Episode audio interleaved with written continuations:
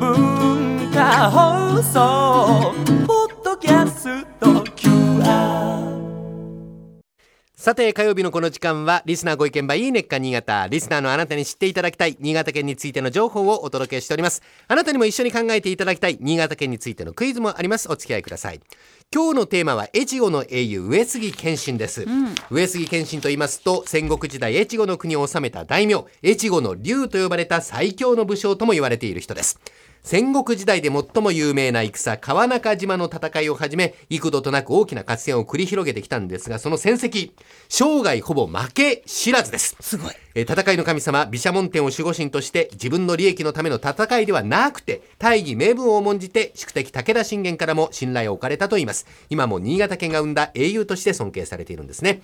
そんな謙信の川中島の戦いにちなんで上越市中心に伝えられているお菓子がありますお菓子の名前は川谷餅川谷というのは川を渡ると漢字で書きますが、そのままの意味で、川中島の戦いでは千曲川を挟んで、謙信は西条山、信玄は八幡原に陣取った時に、謙信は戦いの前の晩に家臣たちに餅を配って、士気を高めて濃い霧の千曲川を渡って勝ちを得たと。こういうことから言われてるんですね。由来があるんですね。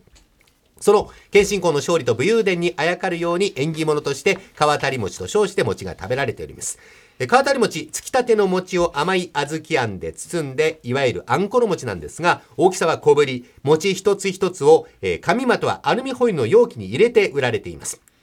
で、今回は川谷餅をスタジオに用意したと言いたいところなんですが、このお餅、今食べることが実はできないんですね。毎年11月30日と12月1日の2日間だけ販売されるお餅で、この2日間は上越市を中心に学校の給食やスーパーに並べられると。非常にレアなお餅ということなんですね。季節ものなんだ。はい。2日間だけ1年のうち。そんな上杉謙信ゆかりの上越市では、来週末8月23日に、えー土曜日、24日日曜日の2日間、第89回謙信交際が開催されます。お祭りです。えー24日日曜日午後3時30分から行われます。出陣行列と午後6時から上越市の春日山城史跡広場。えーこちらで行われるメインイベント、出陣式、川中島の合戦の再現では、去年に引き続いて、謙信公役としてアーティストのガクトさんが出演します。あの、ガクトさんの出演は2年連続6回目、謙信交際にすっかり定着したハマり役となっております。えー颯爽と馬にまたがって上杉軍を率いる謙信を臨場感たっぷりに演じます。凛々しく美しいガクト謙信の出演をぜひ現地で見てください。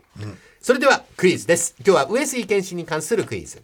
え情に熱い戦国武将上杉謙信ですが、武士としての約束やマナーを非常に大事にする人でした。そんな謙信の人柄、振る舞いから生まれたとされることわざ。ことわざがあります。謙信の人柄、振る舞いから生まれたことわざ。これをお考えになってください。有名なことわざです。もう真鍋さんは分かったようなんで、大竹さんからお答え聞いてきます。何にもわからないです私そうですか。思いついた、はいまあ、じゃあ鉄は熱いうちに打てということ鉄は熱いうちに打て。はい。それでは、真鍋かおりさん、正解発表をお願いします。えあれですよね。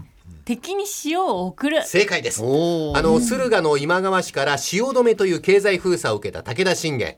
あの、甲斐や信濃の人々は塩不足で困っていた時に、それを聞きつけたライバルである謙信が、戦は弓矢を持って行うものだ。経済封鎖で人々を苦しめるのはお門違いだと、敵対関係にありながらも、信玄のもとへ塩を送って援助したということから、争っている相手が苦しんでいる時に助けるということを敵に塩を送るというようになった。あーすごいことするんだねはい。えー、今週は越後の英雄上杉謙信についてご紹介しました。来週以降もこの時間は新潟県の情報をお伝えしていきます。楽しみにしていてください。このいいねっか新潟のコーナーは文化放送のホームページにて、ポッドキャスト配信されております。ぜひお聞きいただいて、新潟県について詳しくなってください。この時間はリスナーご意見番いいねっか新潟お届けしました。